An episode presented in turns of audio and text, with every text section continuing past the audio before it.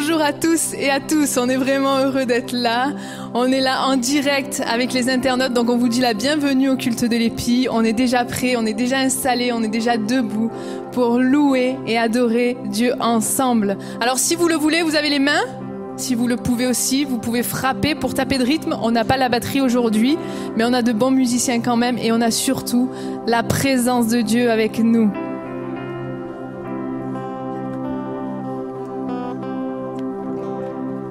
Je m'écris Alléluia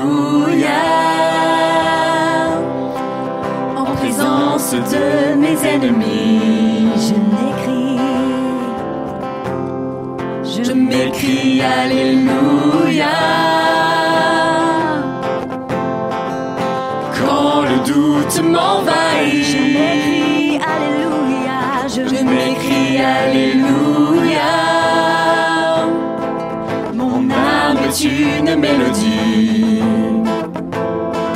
Je m'écris Alléluia. Du ciel tu combats pour ma vie. Je chanterai, je chanterai au milieu de la tempête. Avec puissance, je veux déclarer ma louange de la poussière. L'espoir renaît la mort est vaincue, le roi est vivant.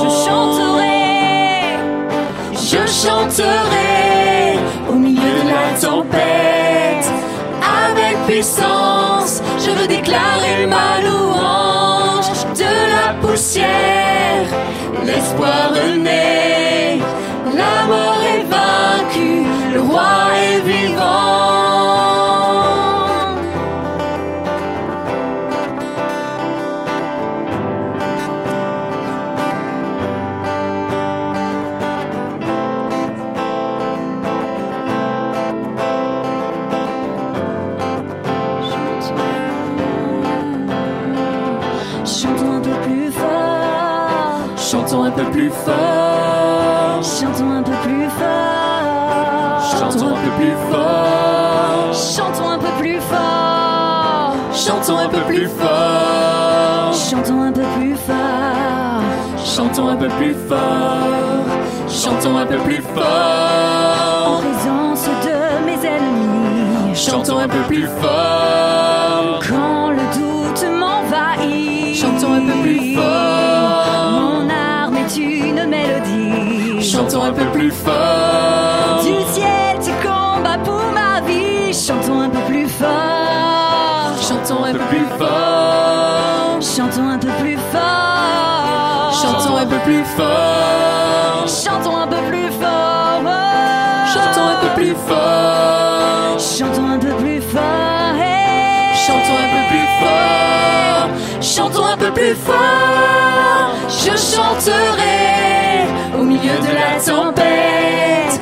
Avec puissance, je veux déclarer ma louange.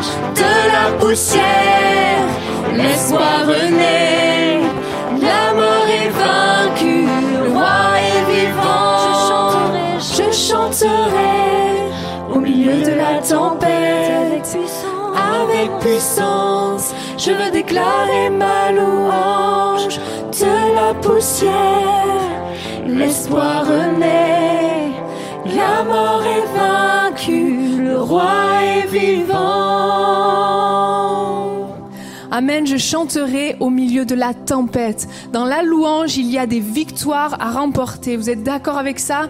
Vraiment, le chant, ça booste, ça nous fait du bien et ça nous rapproche encore plus de Dieu.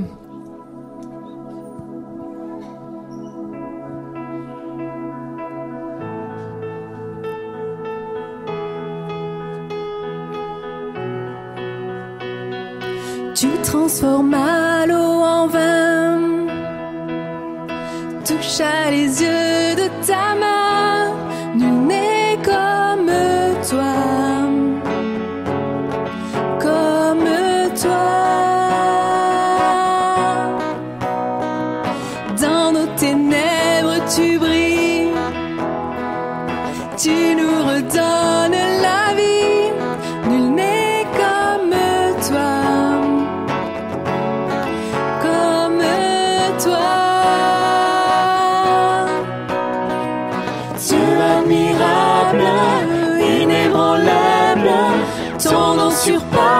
toute puissance.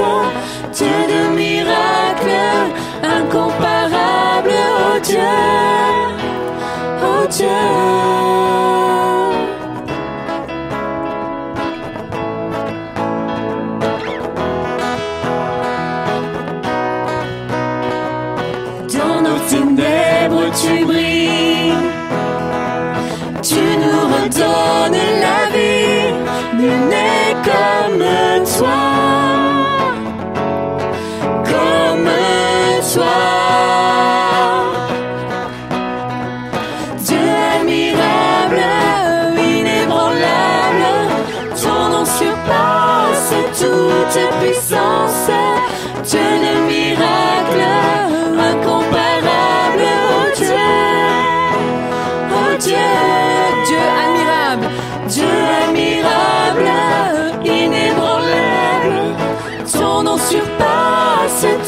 Toute puissance.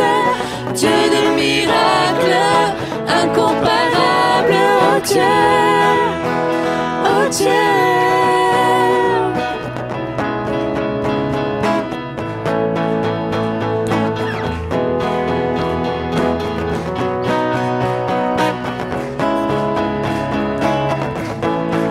si notre Dieu est pour nous, qui sera contre nous?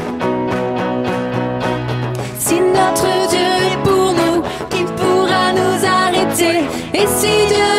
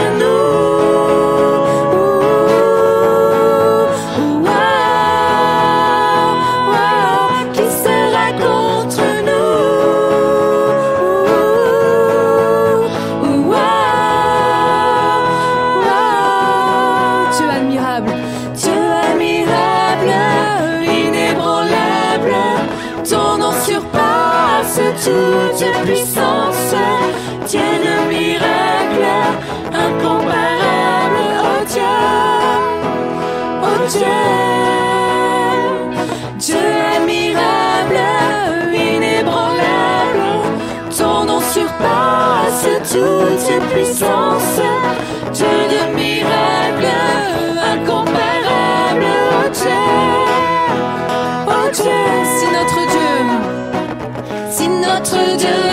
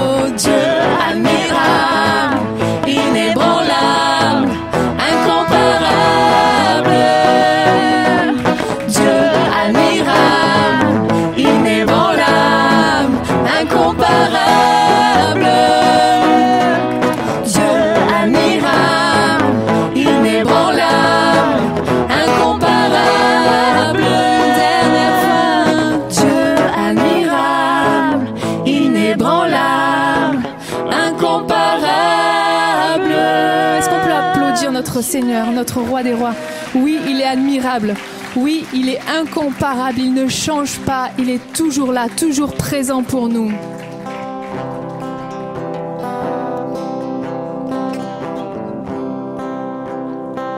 Quittant la gloire de ton ciel, tu es venu sur terre. Fils aimé du Dieu éternel, tes bras tu as ouvert. Ta grâce a bouleversé le cours de notre humanité. Nous crions ensemble Victoire, Christ est la lumière du monde. Que sa gloire recouvre la terre, puissance infinie qui libère. Son nom est saint, il est saint, il est saint. Nous les fils et les filles du roi, entonnons chaque jour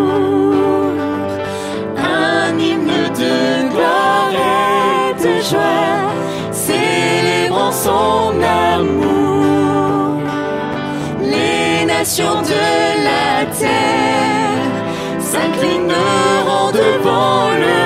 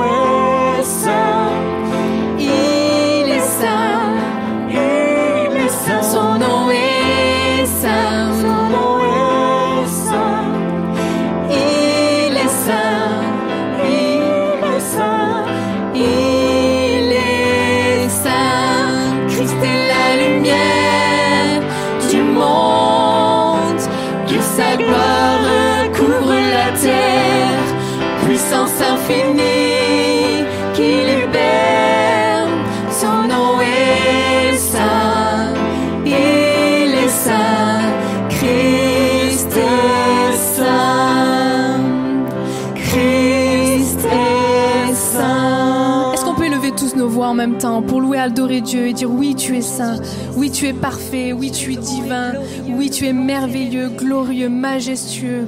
À toi soit toute la gloire, mon Dieu, pour qui tu es. Seigneur, merci pour le sacrifice de Jésus-Christ à la croix. Merci pour ton amour, Père. À toi soit toute la gloire.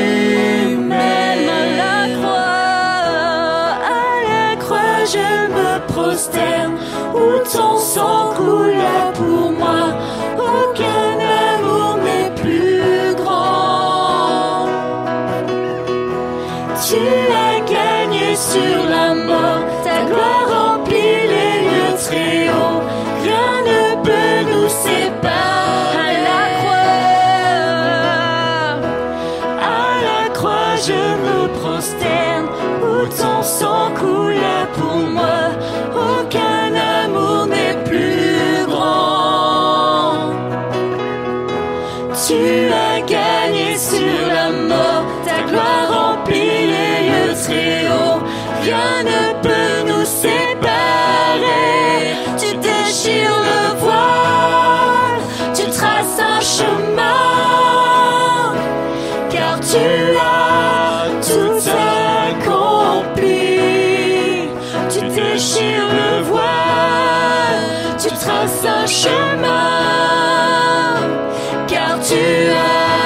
To die.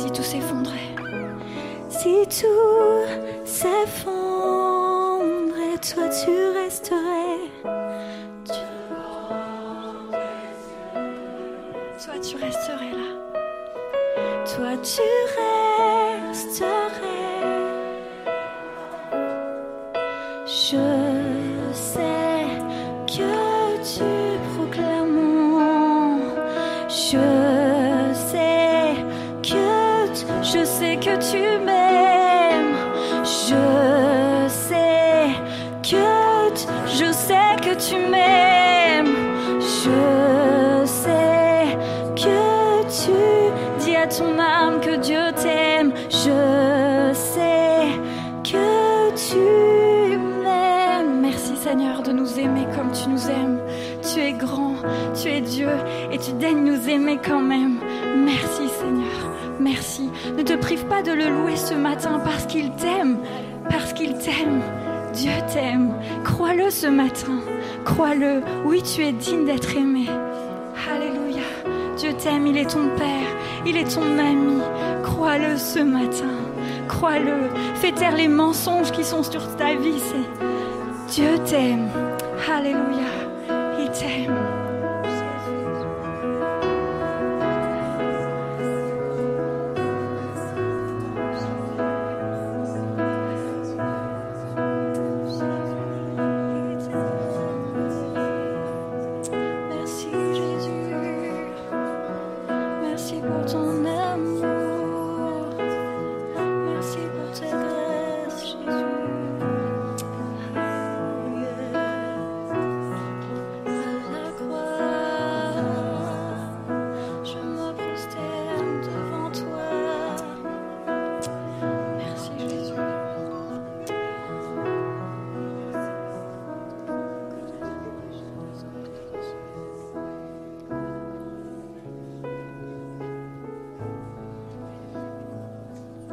Reprendre ensemble. À la croix, je me prosterne. Prosternons-nous devant le Maître ce matin. Il est Maître et souverain. Jésus. À la croix, je me prosterne, où ton sang coula pour moi. Aucun amour n'est plus Il n'y a pas d'amour plus grand que celui de Jésus. Tu as gagné sur la mort, ta gloire remplit les lieux très hauts. Rien ne peut nous séparer.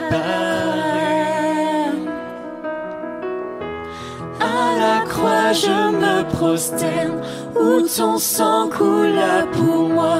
Aucun amour n'est plus grand. Tu as gagné sur la mort, ta gloire remplit nous séparer. Tu déchires le voile, tu traces un chemin, car tu as tout accompli. Tu déchires le voile, tu traces un chemin car tu as tout accompli.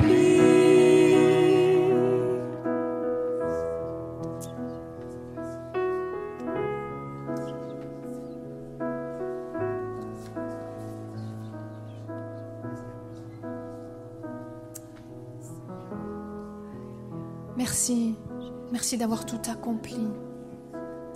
Merci de ne pas avoir regardé à nos péchés. Merci de ne pas avoir regardé à nos imperfections. Mais merci d'avoir regardé à ton amour pour nous.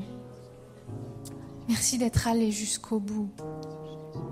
Merci, Père, d'avoir donné ton Fils unique à la croix pour nous sauver. À toi soit toute la gloire, mon Dieu. Amen.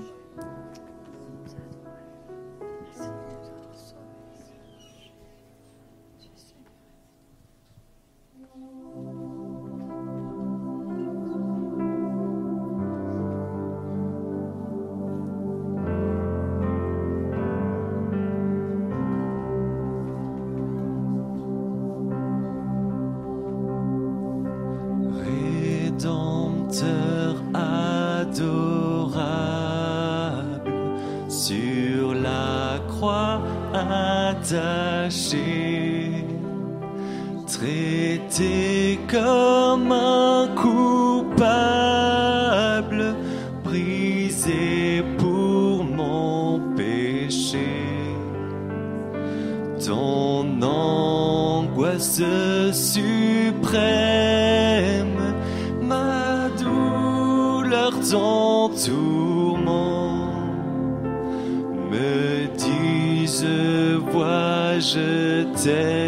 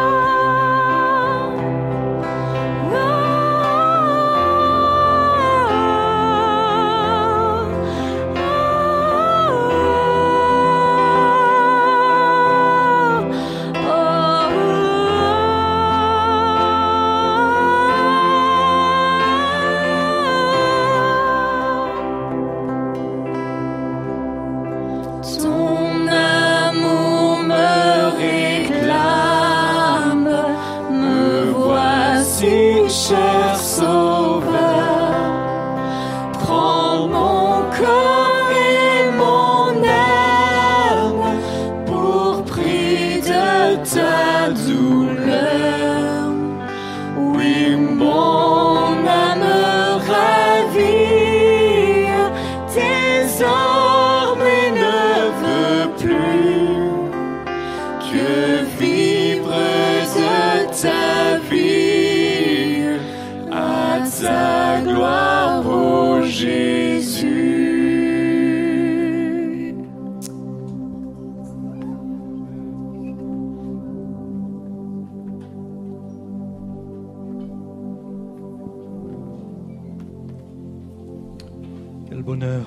Savoir aimer de toi, Seigneur. Quel bonheur aussi d'être pardonné par ce que tu as fait sur la croix pour chacun d'entre nous. Merci pour ta libération. Merci pour ta délivrance. Merci pour le salut. Merci pour la vie que tu nous donnes. La vie éternelle, gratuitement et à tout un chacun. Merci pour ton amour à notre égard. Amen. Merci beaucoup Anne et merci à l'équipe pour ce temps de louange et de prière qui nous rapproche de notre Sauveur et Seigneur Jésus-Christ. Il est le sujet de notre louange et de notre adoration. Il est l'objet de notre investissement. C'est lui. Tout a toujours rapport avec Jésus. Je vous salue les uns et les autres, ceux qui nous regardent et qui nous suivent sur Internet ou en différé, soyez vraiment les bienvenus. On a la joie aussi d'avoir notre ami Johan Rivaud qui est missionnaire à Hong Kong, figurez-vous. Il est avec nous ce matin. Salut Johan, c'est bon de te revoir. Il travaille avec Jeunesse en Mission, tout un département là-bas à Hong Kong et on est heureux de le voir. Il sera avec nous ici euh, dans les parages ces prochaines semaines, ces prochains mois peut-être. On aura l'occasion de le rencontrer. Donc soyez les uns et les autres les bienvenus. Quelques informations à vous communiquer avant d'ouvrir la parole de Dieu avec euh, euh, vous. Vous savez que nous sommes en ce moment sur une thématique qui s'appelle Je suis. Jésus a dit Je suis. Et aujourd'hui, on va écouter un message sur la lumière et c'était en rapport avec euh, le chant tout à l'heure, Jésus est la lumière du monde. D'abord, quelques informations.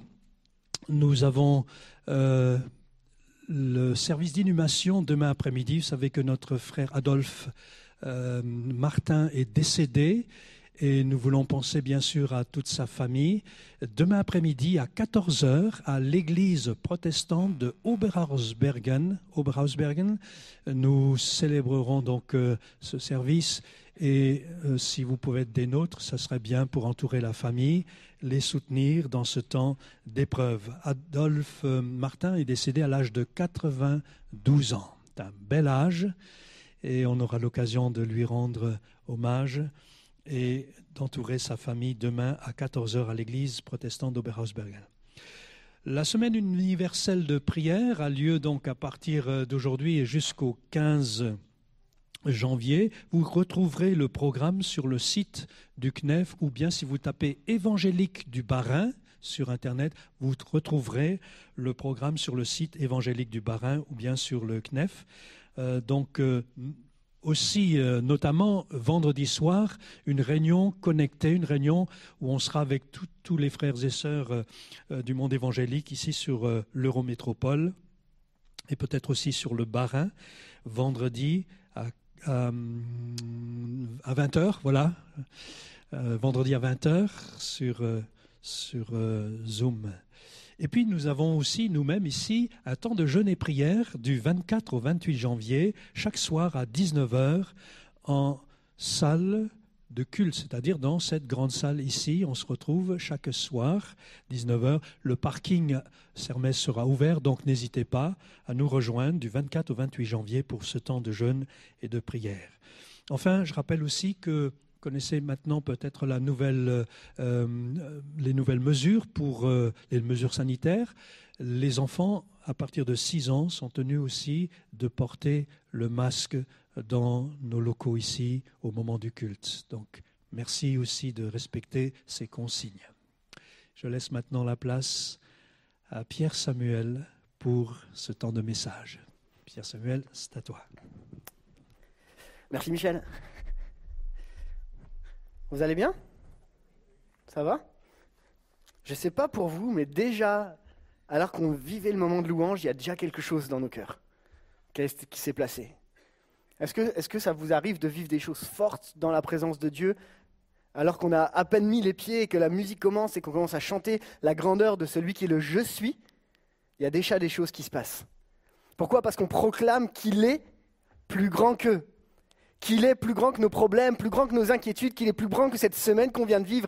Il est le je suis. Ça paraît bizarre cette phrase, mais il est le je suis. Et je crois que ce matin, il y a beaucoup de joie d'être ensemble parce qu'on vient non pas pour nous, mais pour lui. On vient pour le rencontrer, on vient pour avoir un temps de cœur à cœur avec lui parce qu'il est le je suis, celui qui est. Et alors on continue cette série de messages. Est-ce que quelqu'un se souvient de celui dont on a parlé la semaine dernière? Je suis le pain de vie. Et aujourd'hui, on va parler ensemble de Je suis la lumière. Permettez-moi de vous rappeler les sept Je suis. Comme ça, vous savez où on en est. Le premier, Je suis le pain de vie. Le deuxième, Je suis la lumière. On les dit ensemble Je suis, je suis le bon berger. Je suis la résurrection et la vie. Je suis le chemin, la vérité et la vie. Et je suis le vrai cep. Donc revenez dimanche après dimanche parce qu'on va évoluer ensemble, on va les découvrir ensemble et on va voir ce que Jésus veut nous dire à travers chacun de ces je suis. Ça va? Amen? Alors on va parler ensemble ce matin de je suis la lumière du monde. Et alors que j'étais en train de préparer ce message, je me suis dit, dans le monde dans lequel nous sommes en train de vivre, vu les circonstances, le nombre de zones d'ombre et d'obscurité que nous vivons, combien nous avons besoin de la lumière du monde. Et plus que jamais, nous avons besoin que la lumière du monde vienne éclairer les zones d'ombre de ce monde. Amen. Et Dieu, alors qu'il s'incarne par Jésus-Christ, nous dit, je suis la lumière du monde. Jean 8, 12 nous dit, Jésus leur parla de nouveau, il dit, je suis la lumière du monde. Celui qui me suit ne marchera pas dans les ténèbres, mais il aura au contraire la lumière de la vie. Moi, j'ai envie de découvrir ce qui est la lumière du monde. Lorsqu'on parle de je suis, oh, Raymond Pierre en a parlé rapidement, mais est-ce que vous savez à quoi ça fait référence dans l'Ancien Testament? J'entends des c'est difficile à entendre d'ici. Le buisson ardent, effectivement, le moment où Moïse va rencontrer Dieu, et Dieu va se révéler dans Exode 3, et il va se présenter comme le je suis. Et Jésus, des années après, va utiliser le même terme qui va se traduire par ego émis en grec, qui va rappeler en fait ce qui s'est passé avec Moïse. Et alors qu'il est en train de rappeler au peuple juif, il leur dit mais je suis. Et il y a quelque chose d'impressionnant, c'est que à ce moment-là, Jésus est en train de dire ce qui s'est passé avec Moïse. Eh bien, tout s'accomplit aujourd'hui, là, maintenant, dans le je suis, quand je suis avec vous. Il y a, Jésus est en train à ce moment-là de rappeler et d'affirmer qu'il est bien le Fils de Dieu. Il, affirme sa divinité, il confirme que lui et son Père ne font qu'un. Et quand on réfléchit, la notion de la lumière, on la trouve dans bien des textes. Est-ce que vous connaissez des textes qui nous parlent de la lumière dans l'Ancien et dans le Nouveau Testament? Vous avez le droit de participer. Hein. Genèse, ouais, on commence par le début du coup. Au commencement, et Dieu dit que la lumière fut et que la lumière soit. Et puis, durant toute la Bible, vous trouvez des, occurrences de la lumière partout, jusqu'à l'Apocalypse. Ou dans l'Apocalypse 21, où on termine encore avec l'étoile du matin. Et on se rend compte que la lumière, elle est présente partout dans la Bible, de l'Ancien Testament jusqu'au Nouveau Testament. Le peuple d'Israël avait l'habitude de chanter L'Éternel est ma lumière et mon sauveur. Allez, je vous aide. Un que vous connaissez vraiment très bien, qui se trouve dans le psaume 119. Ta parole est une lampe à mes pieds. Elle éclaire mon sentier. Oui, la lumière est présente partout. Et Jésus arrive et dit, je suis la lumière du monde. Jésus se présente en tant que la lumière du monde et la réalité c'est qu'on comprend qu'il a quelque chose à nous dire quand il dit ça. Il fait référence à tout ce qui se passe dans l'Ancien Testament et il, montre la nouvelle alliance en Jésus-Christ qui n'est pas complètement accomplie. Et il montre qu'il est là et qu'il vient. J'aimerais vous donner un chiffre. 299 792 458 mètres par seconde. Qu'est-ce que c'est? Ok, la vitesse de la lumière. Ok, je vous donne un autre chiffre. Si on prenait le Soleil, qu'on le mettait dans une énorme sphère et qu'on l'enfermait, ça ferait 386 millions de milliards de milliards de watts. Et ça, si on arrivait à, à, mettre le Soleil dans une boîte, c'est la puissance du Soleil. Ces deux chiffres, la vitesse et la puissance, nous montrent simplement ce que Christ est bien plus grand et bien plus fort et bien plus puissant que ça. Parce que c'est lui qui crée la lumière. Jésus est la lumière du monde. Et quand on réfléchit, je ne sais pas pour vous, mais moi je me pose cette question, je me dis, parfois dans mes problèmes, dans mes réalités, j'aimerais tellement que la puissance de Dieu vienne se manifester dans ma vie. Mais si Dieu est capable de maîtriser cette lumière, à combien plus forte raison est-il capable de venir maîtriser les zones dans lesquelles tu vis et t'apporter une solution là où même tu ne vois pas? Est-ce que ce matin on peut dire, avant même que je commence mon message, dire Seigneur, je veux mettre ma confiance dans le je suis la lumière du monde. Je ne sais pas quelle est votre zone d'ombre, mais il est la lumière du monde dans ta zone d'ombre. Amen? Amen. Où j'y crois? Amen. Je suis motivé parce que plus j'ai travaillé ce texte, plus je me suis dit, mais celui qui n'a ni commencement ni fin, celui qui est plus rapide que la vitesse de la lumière, celui qui est plus puissant que les milliards de milliards de watts que le soleil fait, c'est ce, même Jésus qui s'est abaissé et qui est venu nous rejoindre dans notre réalité. Et ça, pour moi, c'est le plus essentiel de tous les messages. Amen. Tiens bon dans la réalité que tu vis. Amen. Mon premier point est celui-ci. La lumière pour nous guider, pour nous protéger et nous rappeler la présence de Dieu. On reprend le contexte, on est dans Jean 8, 12. Et dans Jean chapitre 7, donc juste avant, la Bible nous donne des indications sur le moment où Jésus va prononcer ces paroles. Et Jésus est en plein milieu d'une fête qu'on appelle la fête des cabanes. Vous connaissez la fête des cabanes? Alors moi j'ai fait mes recherches, on, dit aussi c'est la fête des huttes, ou la fête des tentes, ou la fête des tabernacles. Et Jésus est dans ce contexte-là. Et cette, fête des cabanes, c'est l'une des trois fêtes du pèlerinage prescrites par la Torah, au cours de laquelle on célèbre dans la joie l'assistance divine reçue par les enfants d'Israël lors de l'Exode, et la récolte qui marque aussi la fin du cycle agricole annuel. Autrement dit, Jésus ne dit pas cette phrase au hasard. Mais lorsqu'il va s'adresser au peuple qui est en train d'écouter, il comprend que le contexte dans lequel il va dire va avoir énormément de sens. Pourquoi? Parce qu'on peut lire que dans la littérature juive de l'époque, à la fin de la fête des cabanes, le peuple allumait quatre grandes lampes à la fin de la fête des cabanes et célébrer la fin de la fête en dansant avec des torches dans la ville. Autrement dit, si Jésus est en train de dire je suis la lumière du monde et qu'en même temps il y a des lumières un peu partout, vous comprenez qu'il y a un parallèle qui n'est pas au hasard. Et que Jésus a vraiment un message à venir nous partager. Et on se remplace dans le contexte de l'époque et, ça fait référence à un moment clé de la vie du peuple juif. Vous vous souvenez que j'ai dit que la fête des cabanes, elle célébrait la joie de l'assistance divine reçue par les enfants d'Israël. Et elle avait, je ne sais pas si vous remettez dans le contexte, alors que le peuple d'Israël sort d'Égypte, il se retrouve dans le désert. Jusque-là, vous me suivez? Et pendant plusieurs années, et on sait que ça va être un peu long, le peuple d'Israël va errer dans le désert et va vivre des moments compliqués. Et est-ce que vous savez la façon dont Dieu se manifestait de manière claire et visible pour le peuple d'Israël? Ça vous rappelle quelque chose? Ouais, la nuée, tout à fait. J'ai l'impression de faire mon prof là un peu, non? Bon, vous m'en voulez pas, hein, c'est pas grave.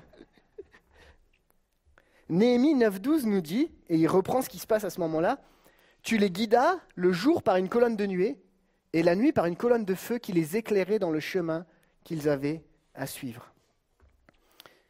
Jésus est en train de dire en réalité, alors qu'on est dans la fête des cabanes, alors qu'on se souvient de ce qui s'est passé pour le peuple d'Israël, Jésus est en train de leur rappeler et leur dire, vous avez connu la colonne de feu, vous avez connu la colonne de nuée, mais moi je vous dis que je suis la lumière, je suis cette nouvelle colonne de feu, je suis cette nouvelle lumière qui vient vous éclairer dans votre quotidien.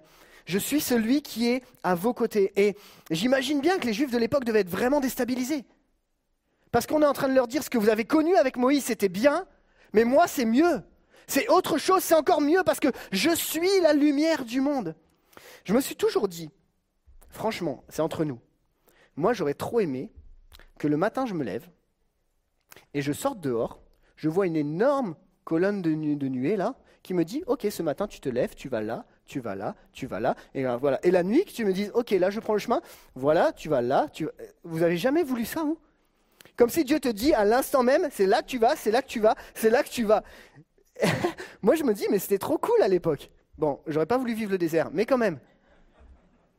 Quand, quand, la colonne elle se lève, alors hop, allez les gars, on se met tous en route, c'est parti, on prend un branle-bas de combat, on se lève et c'est parti. Mais j'aurais tellement voulu ça. Et quand je relis ce texte, je me dis, mais en réalité, ce qui est extraordinaire, c'est que Jésus est en train de te dire et de me dire que ce que le peuple d'Israël a vécu est une expérience, mais que Jésus se révèle, lui, à ta vie en te disant, je suis la lumière qui te guide dans chacune de tes étapes de vie. Est-ce qu'on peut considérer ça dans notre vie? La réalité, c'est que, et c'est ce qui va poser problème euh, dans la suite du verset 8, du, chapitre 8, parce que les gens vont dire, mais comment tu peux rendre témoignage à toi-même?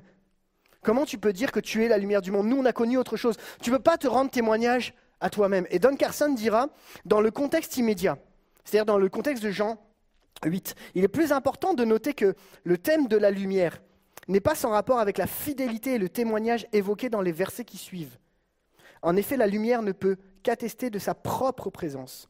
En d'autres termes, elle témoigne d'elle-même et sa source confirme son témoignage. Ce qui, est en train de nous dire ici, ce qu'on est en train de comprendre, c'est que Jésus est autosuffisant. Tu n'as pas besoin d'autre chose. On a besoin de Jésus. Et de Jésus uniquement. Amen. Et ça, c'est tellement extraordinaire. Et euh, comme si Jésus n'avait pas assez fait comprendre aux gens, alors vous avez compris qu'on est dans le contexte de la fête des cabanes, vous avez compris qu'on parle de la nuée, on a, compris tout ça, et comme si ce n'est pas suffisant, Jésus se trouve, et c'est Jean, Jean 8, 20, c'est pas dans les textes, ne t'inquiète pas, mais Jésus nous dit qu'il est dans le temple à l'endroit où était le trésor, qui est le même endroit où était le chandelier. Comme ça, si vous n'avez pas compris, au moins c'est clair. Jésus fait référence à la lumière de tous les côtés. Cette phrase n'est nullement le fruit du hasard, mais un acte intentionnel de Jésus pour présenter la nouvelle alliance et rappeler que Jésus est cette nouvelle lumière dans laquelle ils doivent maintenant s'appuyer. Amen. Mais alors pour nous, concrètement, alors qu'on est en train de lire ce texte, on comprend des choses. Et j'aimerais noter trois choses qui me paraissent essentielles quand on pense à la nuée, quand on pense à la façon dont, euh, dont Dieu s'est révélé au peuple d'Israël. Dans nos zones d'obscurité, dans ce qu'on est en train de vivre, le premier point, c'est que la lumière est là pour nous guider. C'est ce que faisait la lumière à l'époque du peuple d'Israël, pour nous guider, pour nous diriger. On a besoin aujourd'hui de se dire, Seigneur, dans les zones d'ombre, dans le monde d'ombre dans lequel on vit, quelqu'un qui puisse nous guider et nous dire, c'est là que tu dois marcher. C'est là que tu dois mettre les pas, c'est cette, lumière. Et c'est pour cela que la Bible nous, dit, et on l'a dit tout à l'heure dans le psaume 119, ta parole est une lampe à mes pieds est une lumière sur mon sentier. Dieu nous a donné sa parole afin qu'on puisse marcher jour après jour dans ce qui est nos zones d'ombre, dans ce qui est parfois des zones d'obscurité. Il n'y a pas d'autre message que de se dire Seigneur, j'ai besoin que tu me guides, tu me diriges dans ce que je vis. C'était le but de la colonne, de diriger, de se lever et de diriger le peuple d'Israël. Le deuxième point est celui-ci, c'est que la lumière avait pour objectif de rappeler la présence de Dieu. Il y a un des chants qu'on a chanté tout à l'heure qui nous rappelle combien la présence de Dieu est à nos côtés. Elle était la représentation de la présence de Dieu au milieu du peuple d'Israël. Dieu se tenait au milieu du peuple. Et nous avons en Jésus l'incarnation de Dieu sur terre, celui qui s'est incarné, celui qui nous dit, je suis avec toi. Tu peux regarder ton voisin et lui dire, il est avec toi. Il est Emmanuel, celui qui est Dieu avec nous. Il est venu sur terre afin que nous puissions nous souvenir de la afin que nous ayons accès à la présence de Dieu. On a chanté un chant qui dit le voile a été déchiré. Et cela fait référence au moment où alors que Jésus est sur la croix, qu'il pousse un cri, le voile s'ouvre et nous donne accès au lieu très saint. Nous avons accès à la présence de Dieu au quotidien. Ça veut dire que quand tu es chez toi et que tu es en mode déprime, ça veut dire que quand tu vas pas bien, tu peux dire j'ai accès à la présence de Dieu. Ça veut dire qu'au moment où tout est en train de s'accumuler sur ta vie, tu peux avoir accès à la présence de Dieu. Et quand tu rentres dans la présence de Dieu, il y a des choses qui se passent, il y a des transformations parce que la lumière vient éclairer les zones dans lesquelles on est en train de passer. Je bénis Dieu parce que dimanche après dimanche, on vit la présence de Dieu ici. Mais je bénis Dieu parce que vous avez la possibilité, nous avons la possibilité de le vivre à la maison. Jour après jour, il est la lumière du monde. Sa mort et sa résurrection nous permettent d'entrer dans la présence de Dieu. Enfin, on a vu qu'elle nous guidait, on a vu qu'elle nous rappelait la présence de Dieu et on voit que la lumière a pour objectif de nous protéger de l'obscurité. Bah, c'est assez logique en fait. Elle nous protège de l'obscurité. Jésus est celui qui nous protège contre les zones d'ombre qui sont dans nos vies. On va en parler juste dans ma deuxième partie sur les zones d'ombre. Mais on sait que quand on éteint toutes les lumières et qu'on on allume qu'une lumière, vous avez déjà vu ça chez vous quand vous allumez la lumière, c'est la lumière qui prend autorité sur les ténèbres. De la même façon, Jésus est capable de venir éclairer tes zones d'ombre. Jésus est capable de venir et mettre de la lumière là où il n'y en a pas. Voilà pourquoi il est la lumière du monde. Et voilà, c'est ce sur qui, celui sur qui on veut s'appuyer. Il est le je suis, la lumière du monde. Alors, on a compris qu'il est la lumière du monde et ce que ça représente pour nous. Mais comment on peut le vivre? Bah, Avant de le vivre, j'aimerais qu'on puisse, dans ma deuxième partie, qu'on puisse essayer de distinguer quelles sont les zones d'ombre de nos vies. C'est-à-dire où est-ce qu'il y a des choses qui doivent être un moment mis en lumière, éclairées, pour qu'on puisse aller de l'avant? Et c'est ce qu'il nous dit, celui qui me, suit ne marchera pas dans les ténèbres. Alors on va distinguer ensemble, on va remarquer ensemble quelles sont quelle est la lumière qui éclaire nos obscurités. J'ai une question à vous poser. Peut-on être chrétien et avoir des zones d'ombre dans nos vies? Ou alors est-ce que ce texte s'adresse exclusivement que à des non-croyants?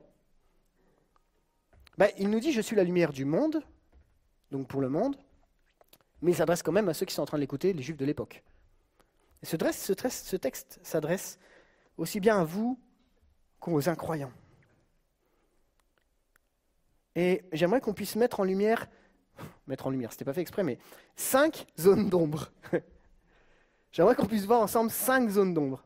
Quatre que, dans, un message que j'ai entendu de Gary Hamrick, euh, quatre, quatre zones d'ombre, et puis j'en ai rajouté une cinquième. Ça va?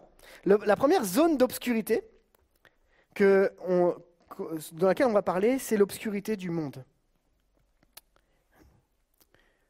Vous et moi, vous allumez parfois la télé, vous regardez les infos, ou vous écoutez à la radio, ou enfin, en, tout cas, vous entendez ce qui se passe, et on sait que le monde dans lequel on va ne va pas vers du mieux. Jusque-là, ça va, j'ai rien dit de. On sait très bien que plus on avance, plus les repères sont brisés. On sait très bien que plus on avance, plus les bornes sont déplacées on sait très bien que plus on avance, moins les, valeurs qu'on porte, que Christ porte, la lumière que Dieu veut apporter, le monde le rejette.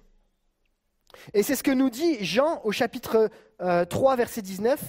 Celui qui croit en lui n'est point jugé, mais celui qui ne croit pas est déjà jugé, parce qu'il n'a pas cru au nom du Fils unique de Dieu. Et c'est ce que la plupart, c'est ce que le monde vit aujourd'hui. On rejette Dieu en se disant que nous sommes celui et ceux ou celles qui peuvent être la solution. Mais la Bible nous dit ce jugement, c'est que la lumière étant venue dans le monde, les hommes ont préféré les ténèbres à la lumière parce que leurs œuvres étaient mauvaises. Quiconque fait le mal est la lumière et ne vient point à la lumière, de peur que ses œuvres ne soient dévoilées. Mais celui qui agit selon la vérité vient à la lumière afin que ses œuvres soient manifestées parce qu'elles sont faites en Dieu. Le monde a été pris par le diable. Il est le prince des ténèbres. Son objectif, c'est d'amener le monde encore plus, encore plus et encore plus dans les ténèbres. Et on sait qu'on évolue dans ce monde-là. Et dans cette obscurité, Jésus nous rappelle combien il est nécessaire de comprendre qu'il est la lumière du monde. Ce n'est pas le monde qui va changer. C'est Christ en nous qui va faire la différence. Et on a besoin de comprendre ensemble qu'on ne va pas vers du mieux. Donc si on ne va pas vers du mieux, on a besoin nous-mêmes de vivre la lumière au quotidien. Vous êtes d'accord avec moi? Et ce qui fait la différence en réalité, c'est celui qui croit en moi, celui qui a foi en Christ. La deuxième zone d'ombre qu'on peut évoquer ensemble, c'est l'obscurité de nos cœurs. Et là, on aime peut-être moins un petit peu parler de ça, mais il y a quand même des zones d'ombre dans nos vies, des choses qu'on ne veut pas mettre en lumière, des choses qu'on garde pour nous, des choses qui sont à l'intérieur de nos vies. Et comme ces zones où tu dis, OK Seigneur, tu peux avoir accès à toutes les parties sauf cette petite pièce-là. Parce que ça, c'est ma zone privée. Cette zone que tu n'as pas forcément envie de dire parce qu'il y a des choses que, s'ils sont mis en lumière, ça va te faire mal. Peut-être euh, des choses où il y a des blessures non guéries qui sont là et, et que de toute façon, c'est l'autre qui a tort. Donc, dans tous les cas, je ne vois pas ce que Dieu pourrait faire dans cette zone. Ce moment où tu dis, ça c'est ma chasse gardée, personne n'a le droit de mettre les pieds là-dedans. Ce que tu gardes pour toi, ces zones d'ombre, vous, comprenez ce que je veux dire? Et quand on laisse des zones d'ombre dans nos vies, Jésus ne peut, peut pas aller, les, peut pas les, sortir parce qu'il faut que nous, on les mette en lumière. Il faut qu'on soit prêt à dire, Seigneur, il y a des choses que je garde. La Bible nous dit, la nouvelle, c'est dans 1 Jean 1,5, la nouvelle que nous avons apprise de lui et que nous vous annonçons, c'est que Dieu est lumière et qu'il n'y a point lui de ténèbres. Si nous disons que nous sommes en communion avec lui et que nous marchions dans les ténèbres, nous mentons et nous ne pratiquons pas la vérité. Mais si nous marchons dans la lumière comme il est lui-même dans la lumière, nous sommes mutuellement en communion et le sang de Jésus, son Fils, nous purifie de tout péché. Amen. Je vous partage une expérience. Une de mes zones d'ombre quand j'étais plus jeune, c'était quand euh, j'avais des, moments où, je luttais personnellement avec le regard de l'autre. C'est-à-dire pour moi, le regard de l'autre était plus important que tout le reste. Donc je m'habillais en fonction du regard de l'autre, j'agissais en fonction du regard de l'autre, je me laissais dominer dans mes sentiments en fonction du regard de l'autre. Et à tel point où, où j'avais l'impression que même ma personnalité n'existait plus. C'était une zone d'ombre de ma vie. Et il a fallu que je travaille, que je travaille, que je travaille, et que, et que je dise à Dieu, Seigneur, voilà, j'en ai marre d'être dominé par le regard de l'autre. Mais j'ai besoin que Christ vienne illuminer ma zone d'ombre, afin que je puisse non pas refléter ce que l'autre pense de moi, mais ce que Christ pense de moi.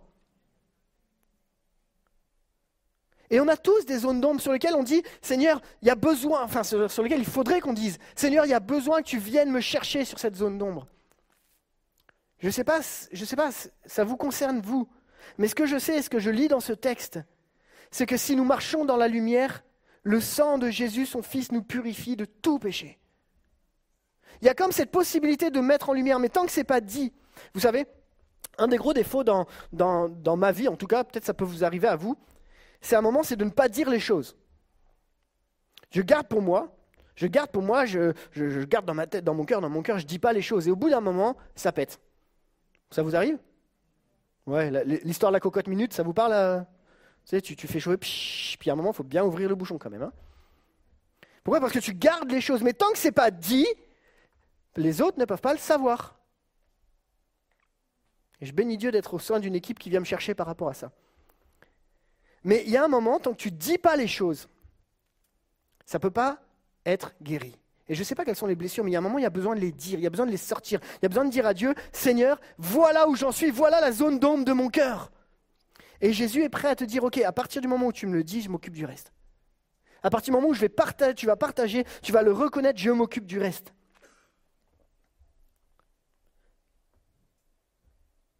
Quelles sont les zones d'ombre de nos vies qu'on garde encore pour nous?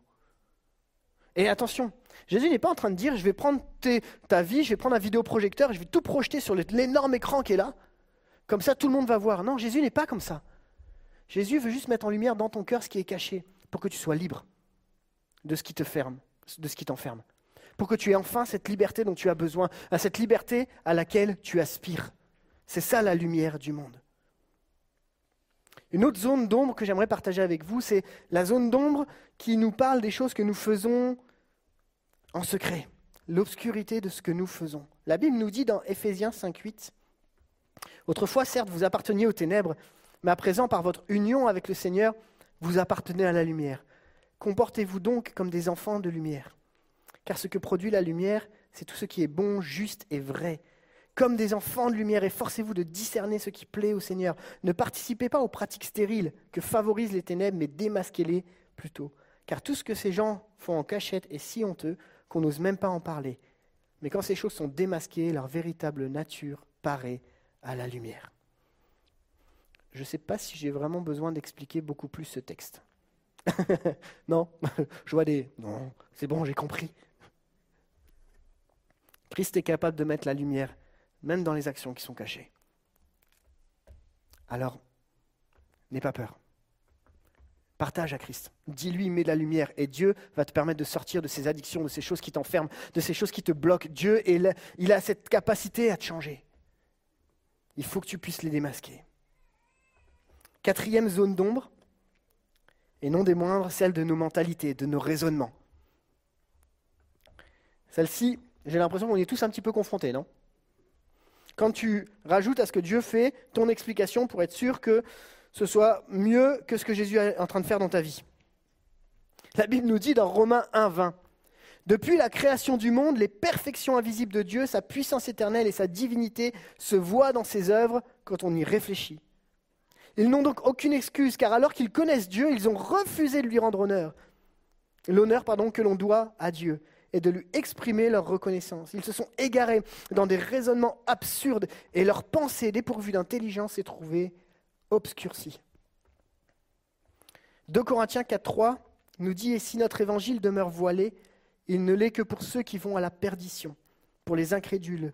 Le Dieu de ce monde a aveuglé leur esprit et les empêche ainsi de voir briller la lumière de la bonne nouvelle qui fait resplendir la gloire du Christ, lui qui est l'image de Dieu. Que ce soit un raisonnement absurde, une pensée dépourvue d'intelligence, que ce soit euh, finalement un esprit aveuglé. Je crois qu'on peut très vite, en tant que croyant, je le dis en tant que croyant, utiliser notre raisonnement pour bloquer la façon dont Dieu nous parle. Je vais vous donner l'exemple que vous allez comprendre. Les Juifs de l'époque, quand ils entendent parler de Jésus qui est la lumière du monde, pour eux, ça ne colle pas avec leur raisonnement. Ça colle pas avec la logique. Alors ils vont appliquer leur vision, leur façon de voir, en disant tu ne peux pas te recommander toi-même. C'est pas possible.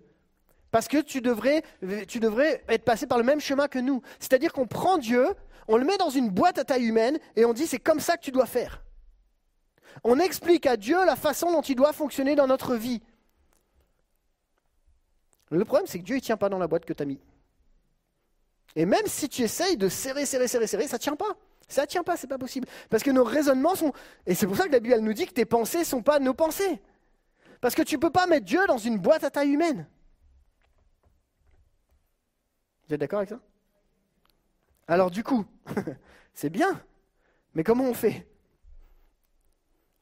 Ben, Peut-être que juste arriver à, mettre un mot sur quelles sont les forteresses de raisonnement, quelles sont les mentalités qui sont obscurcies, arriver à dire, mais Seigneur, je te demande pardon quand je t'ai limité, je te demande pardon quand je t'ai empêché d'agir parce que c'est moi-même qui ai essayé de te mettre dans une boîte à taille humaine.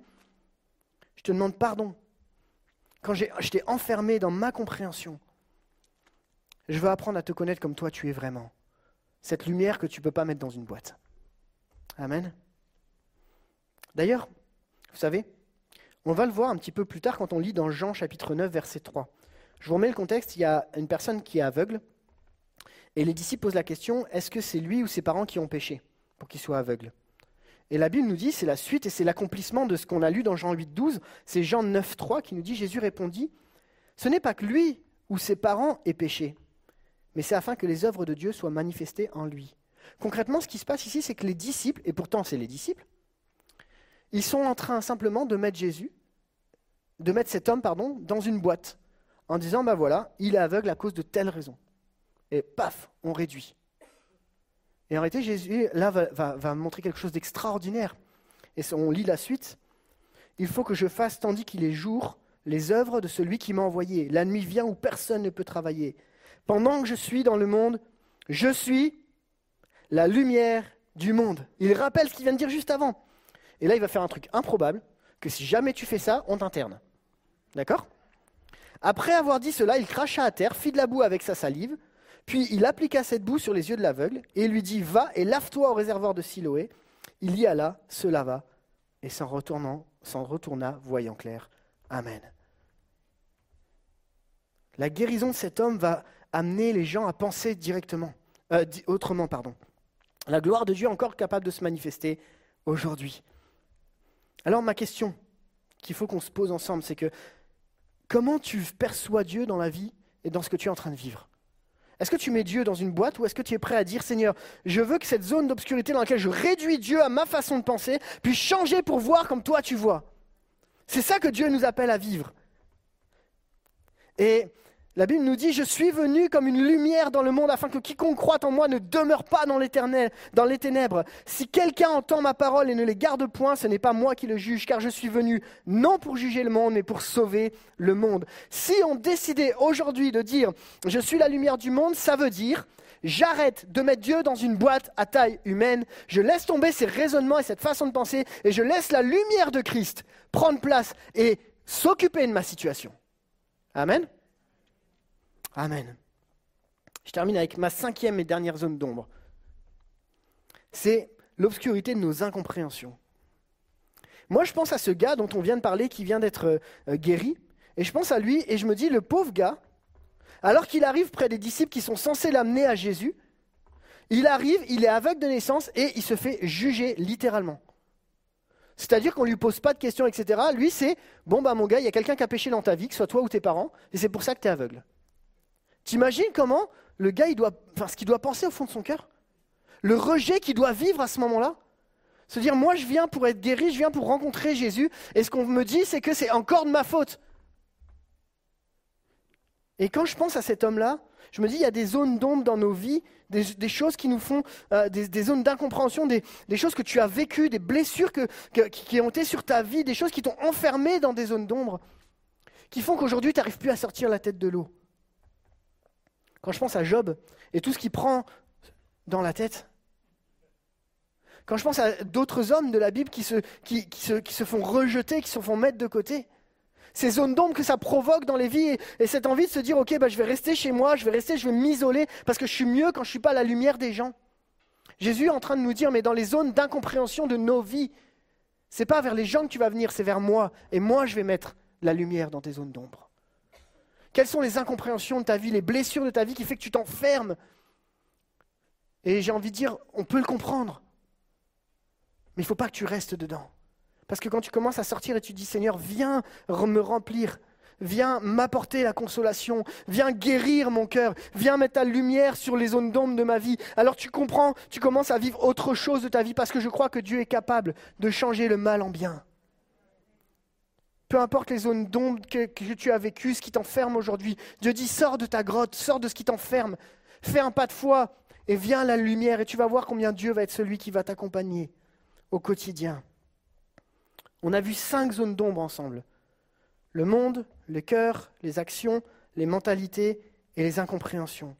Et je ne sais pas quelle est ta zone d'ombre à toi, mais ce que je sais, c'est que Dieu est venu pour t'apporter la lumière. Amen. Je termine avec ma troisième et dernière partie. Et j'aimerais pouvoir illustrer sur la façon de pouvoir sortir de cette zone d'ombre. Vous vous souvenez de notre texte de départ? Je suis la lumière du monde. Celui qui me suit ne marchera pas dans la ténèbre, mais au contraire, il aura au contraire la lumière de la vie. Comment faire pour que la lumière vienne briller dans nos cœurs? Alors, je vais illustrer mon propos. Vous voulez bien? Je vais demander à l'équipe technique de m'éteindre toutes les lumières de la salle à part un spot. Voilà, c'est en train d'être fait. Voilà, voilà. Ça va? Vous inquiétez pas, pour ceux qui regardent sur Internet, il n'y a pas de problème technique. D'accord? Ma question c'est, ok, comment je peux marcher dans la lumière? Ma première étape, bah, c'est que tant que je marche comme ça, eh ben, malheureusement, je ne marche pas dans la lumière de la vie je ne marche pas. Vous comprenez? Pourquoi? Parce que tant que je suis là, je suis en train de marcher dans mon ombre. Vous la voyez, mon ombre? Si je me décale un peu, on la voit un petit peu là. Est-ce que vous la voyez? Tant que je marche dans ce sens-là, dans ma vie spirituelle, je marche dans mon ombre, je marche dans mes zones d'obscurité, je marche dans ce qui m'empêche d'avancer. Et bien souvent dans notre vie, je ne vous tourne pas le dos volontairement, vous avez bien compris. Hein. Mais dans nos vies spirituelles, on a tendance à dire Seigneur, peut-être je suis plus rassuré. Parce que quand je marche dans ce que je connais dans les zones d'ombre, au moins, je ne suis pas à la lumière, je ne suis pas trop vu. Mais à partir du moment où vous allez vous tourner, qu'est-ce qui se passe? L'obscurité, elle est où? Elle est derrière. C'est-à-dire ce qui se passe dans ta vie, tes zones d'ombre, elles sont derrière. Quand tu vas te tourner vers la lumière, quand tu vas faire face à la lumière, tu vas dire à Dieu, viens éclairer ma vie. Viens prendre mon cœur et tu laisses derrière toi tes zones d'ombre.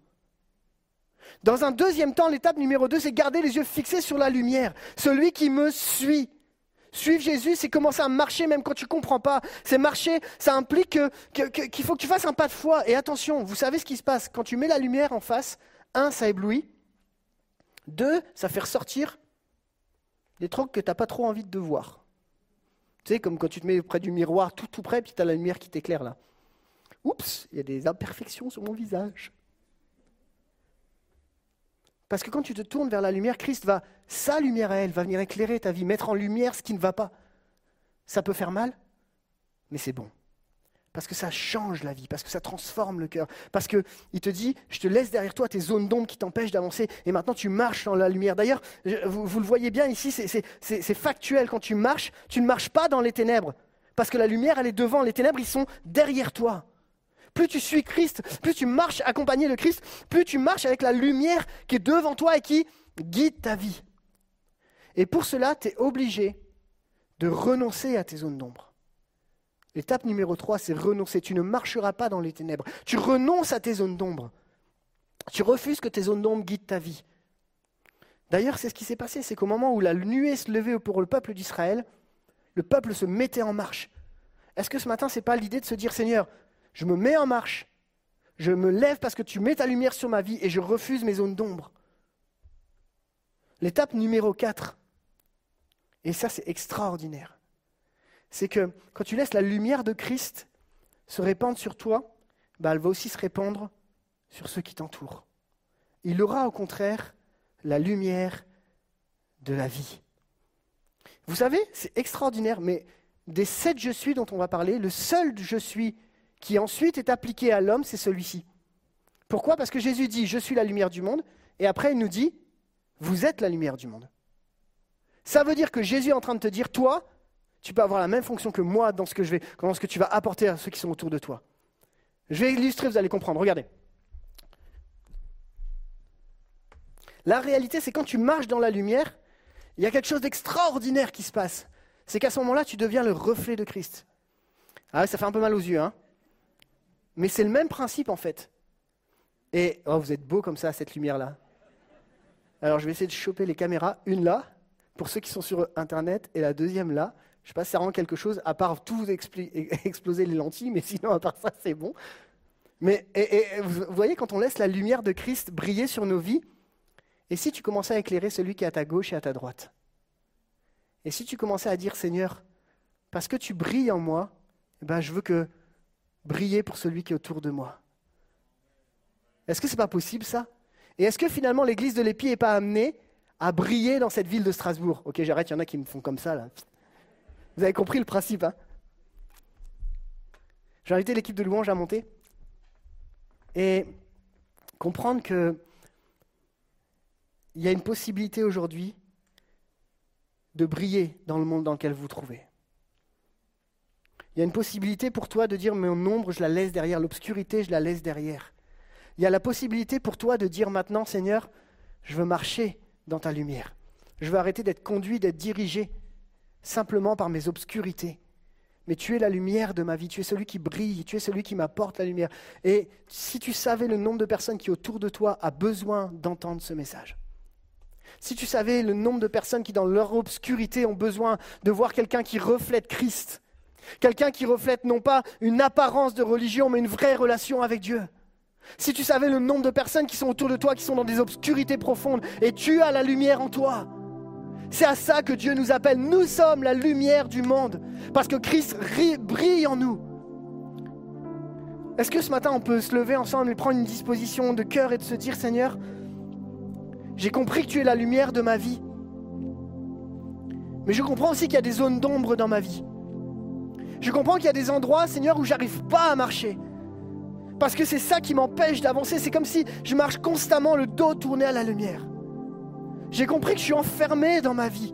Seigneur, tu vois cette zone d'ombre, tu vois cet attachement à telle dimension, à telle chose. Tu vois ce péché qui me tient. Seigneur, tu vois ma mentalité qui est enfermée. Tu vois le jugement que je porte sur les gens. Tu vois le manque d'amour que j'ai pour celui qui m'a blessé. Tu vois ce qui m'empêche d'avancer, Seigneur. Voilà la zone d'ombre. Mais tu me dis que tu es la lumière de la vie. Et je veux me tourner vers toi ce matin, afin que tu viennes éclairer, réchauffer, restaurer mon cœur. Peut-être qu'il y a quelqu'un ici, vous avez besoin d'avoir une direction claire sur votre vie en disant, Seigneur, où est-ce que je dois marcher? Parce que là, je ne comprends pas, c'est l'obscurité. Et si cette semaine, tu te mettais à part et tu disais, Seigneur, je vais me tourner vers toi et je vais te laisser me conduire, même si je ne comprends pas. Il y a des gens ici, vous, avez, vous, vous êtes tenus avec un péché qui vous empêche d'avancer depuis des années. Ce n'est pas une fatalité en soi. Mais quand tu t'approches de Jésus, son sang nous purifie de tout péché. Et c'est une réalité. Il est la lumière du monde qui a éclairé ta vie. Il est le je suis pour toi. Il est celui qui a tout accompli à la croix pour toi, pour moi. On peut prier ensemble? Seigneur, on est devant toi. Et c'est vrai qu'on se tourne vers la lumière. On se tourne vers celui qui est plus rapide que la vitesse de la lumière, plus puissant que la puissance du soleil. Mais celui qui a donné sa vie afin de s'incarner et de venir s'approcher de nous. Tu connais les zones d'ombre de nos vies à chacun, les uns et les autres. Tu sais ce qui nous bloque les uns et les autres.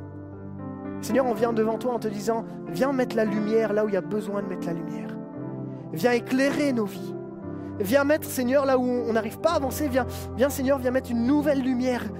Seigneur, et qu'à travers ta parole, on puisse, Seigneur, être guidé sur notre chemin. Seigneur, y a peut-être, quand il y a des péchés, Seigneur, on te demande pardon. Quand il y a des choses qui sont cachées, on te demande pardon. Viens éclairer nos vies.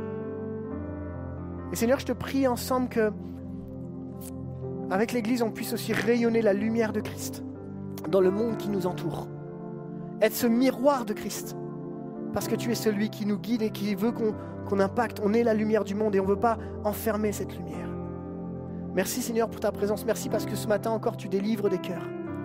Tu guéris des cœurs brisés. Tu restaures Seigneur des vies brisées. Tu es la lumière du monde. Merci Jésus. Amen.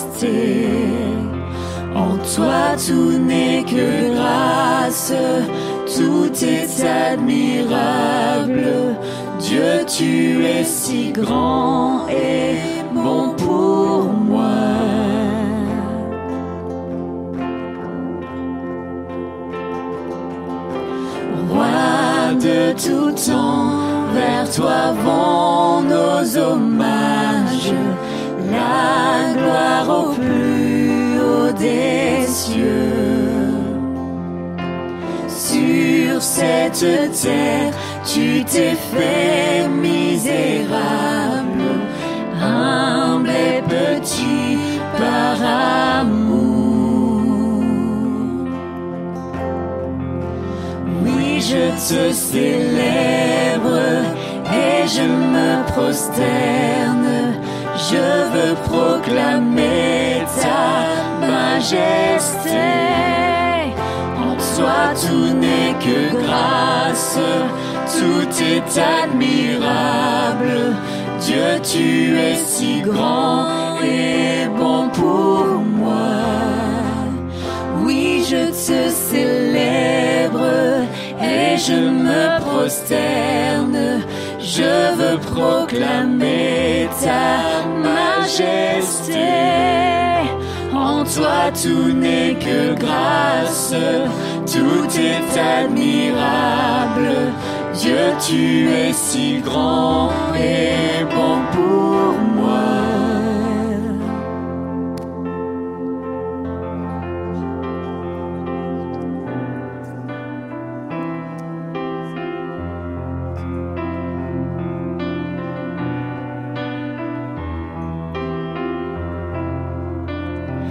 Je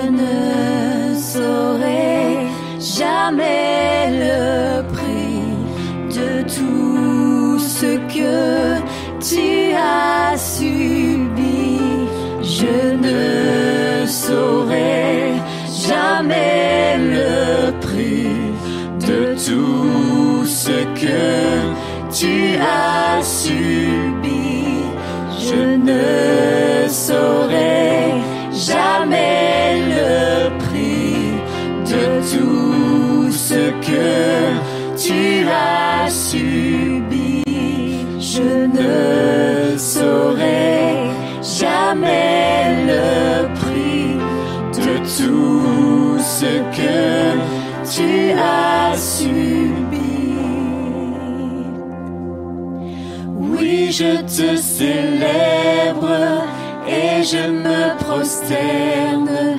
Je veux proclamer ta majesté. En toi tout n'est que grâce, tout est admirable. Dieu, tu es si grand et bon pour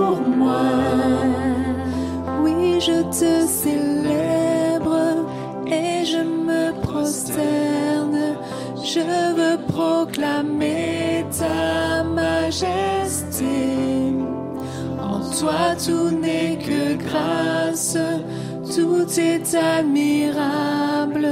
Dieu, tu es si grand et bon pour moi.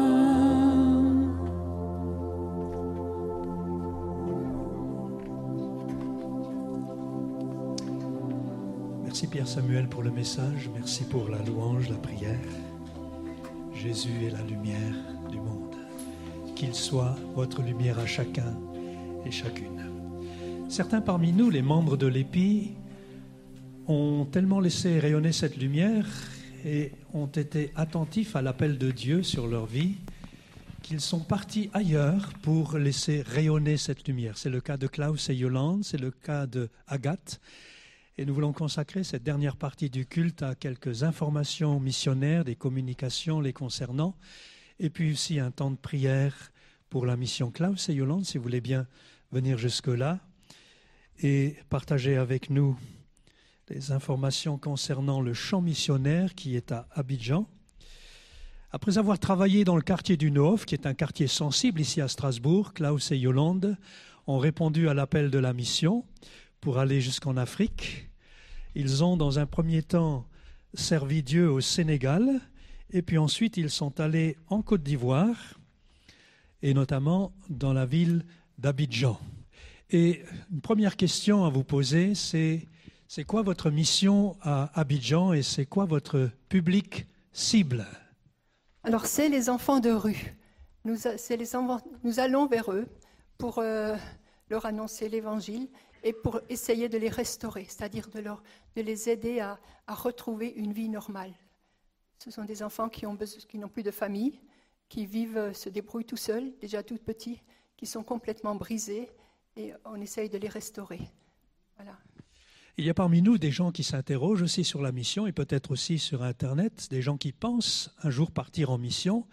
Entre le fait de penser à partir en mission, on a souvent des idées concernant la mission et la réalité du terrain qu'on découvre. Quelles étaient pour vous les premières impressions quand vous êtes arrivé sur place? Alors, bon, nous n'avons pas tout de suite pu aller en Côte d'Ivoire, déjà ça. euh, notre appel était bien clair pour la Côte d'Ivoire. Nous nous sommes préparés pour ça.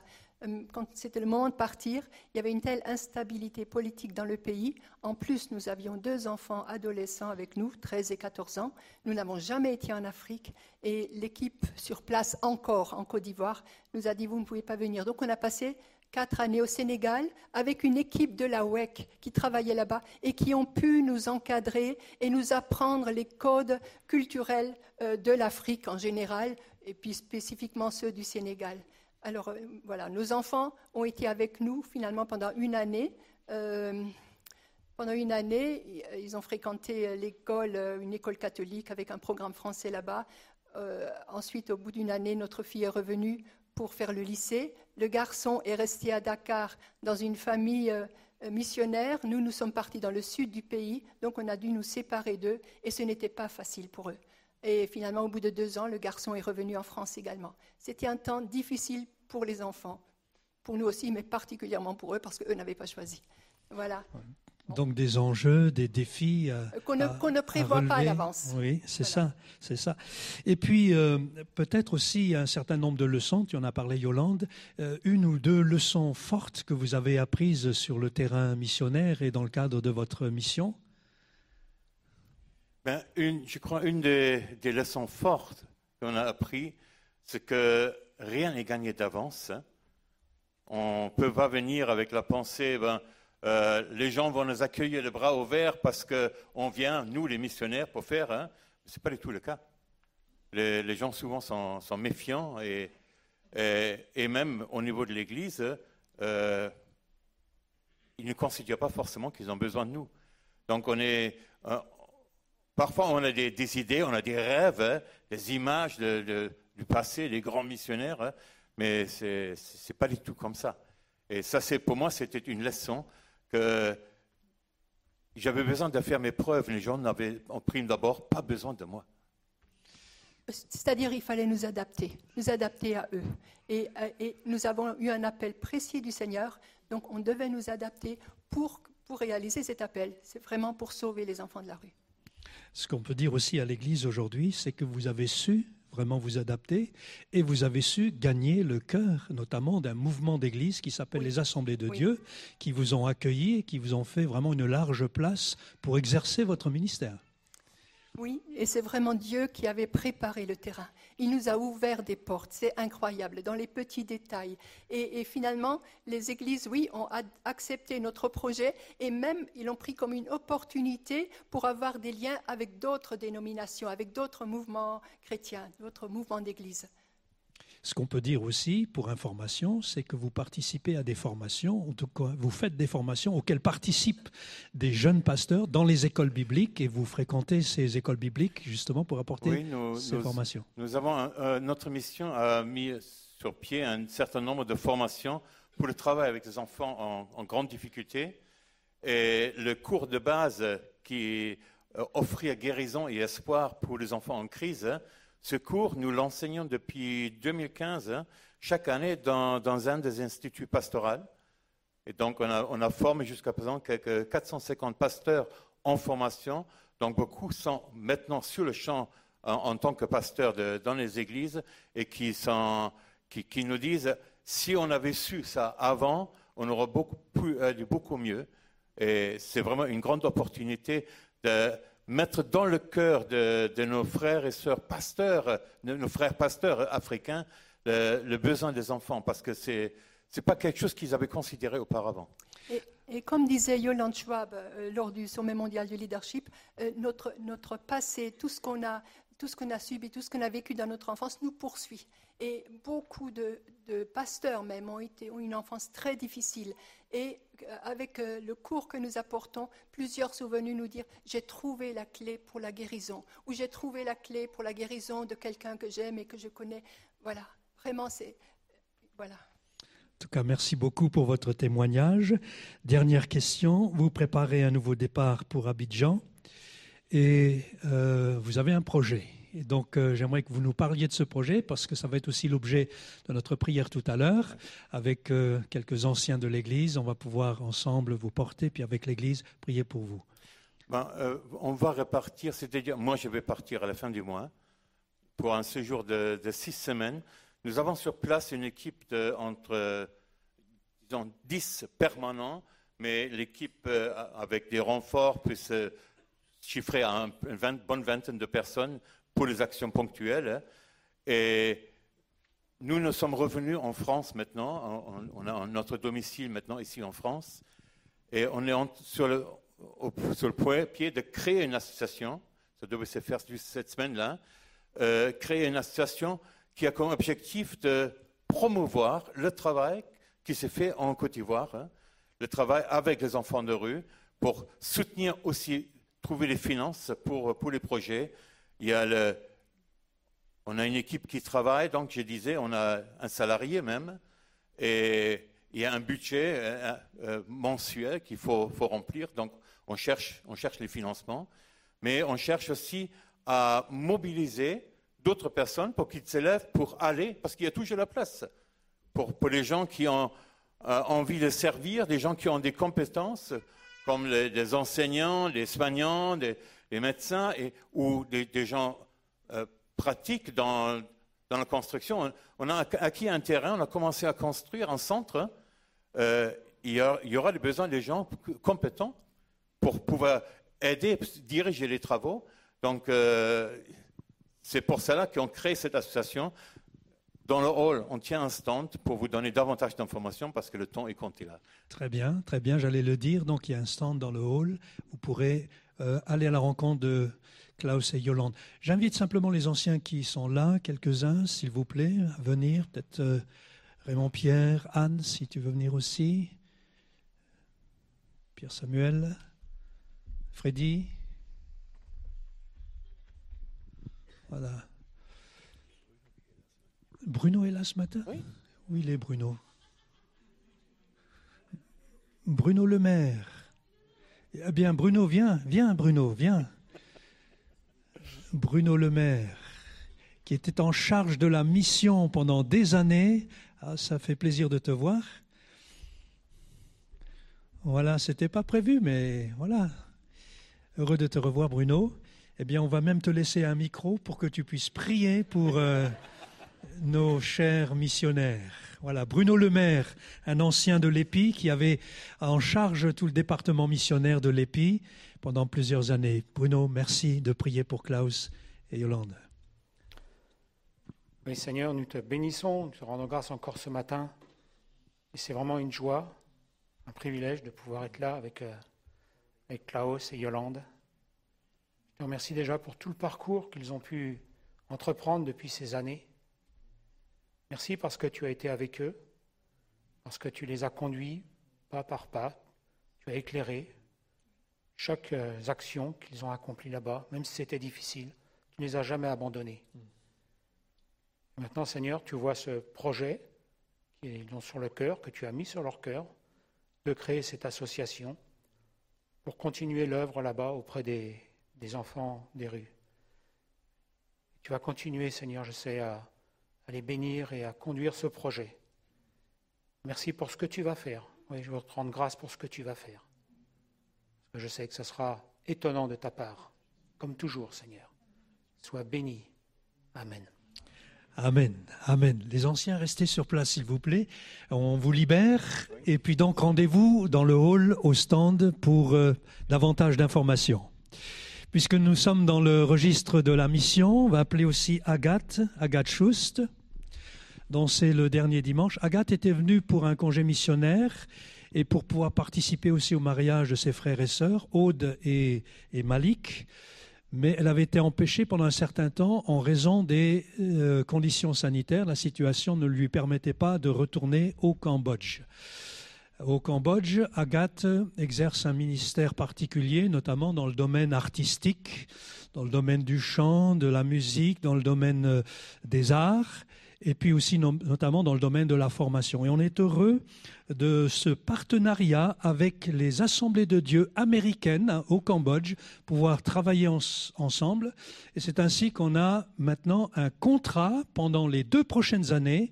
Euh, Agathe travaillera donc sous ce contrat avec les assemblées de Dieu américaines dans le cadre de l'église qui s'appelle ICA à Phnom Penh. Et donc, euh, sachant qu'il y a tout un climat sécurisé, qu'il y a euh, cet accompagnement, on veut l'envoyer ensemble et demander au Seigneur de la bénir dans cette euh, prochaine étape pour elle. Tu veux dire quelques mots encore, juste avant qu'on prie pour toi? Je me mets un peu à l'écart. bah déjà, je voulais profiter de ce moment pour dire toute ma reconnaissance pendant ces presque deux ans, parce que au mois de février, ça fera deux ans que je suis bloquée en France.